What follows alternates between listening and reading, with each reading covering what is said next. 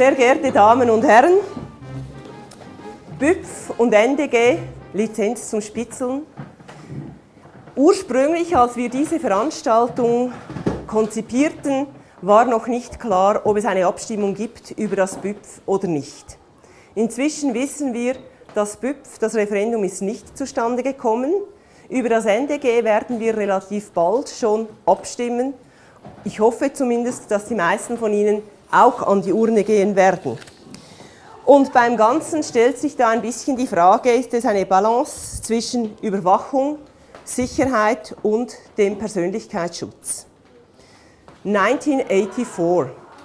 Wenn ich so in die Runde schaue, kann ich mir vorstellen, dass doch der eine oder die andere dieses Buch noch kennt. In den 80er Jahren war dieses Buch ein absolutes Must. Ich kann mich erinnern, als ich dieses Buch gelesen habe, war so ein großer Aufschrei im Sinne von, diese Überwachung, diese totale Überwachung, das darf es nie geben.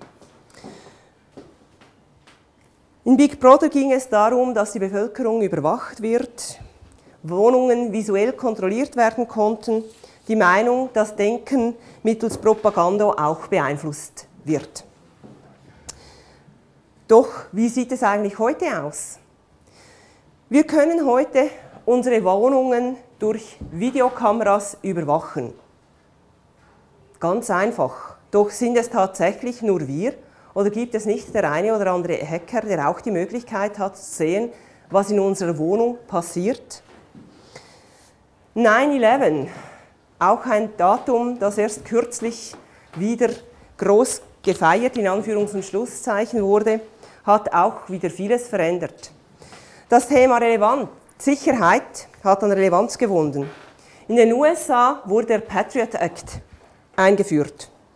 Mit diesem Patriot Act wurden die Bürgerrechte in großem Maße eingeschränkt.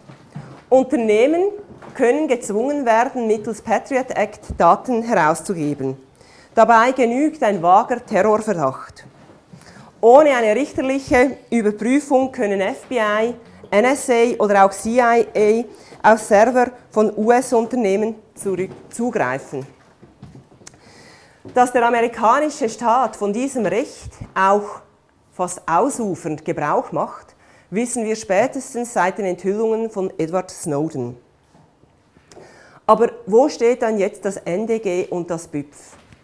Ein Staatsanwalt, und das war nicht Thomas Hans-Jakob, hat mir gesagt, es ist ganz wichtig, dass wir endlich die Möglichkeit haben, wenn wir auf der Autobahn Verbrecher verfolgen müssen, dass wir nicht mit dem Trottinett versuchen, jemanden im Ferrari zu verfolgen.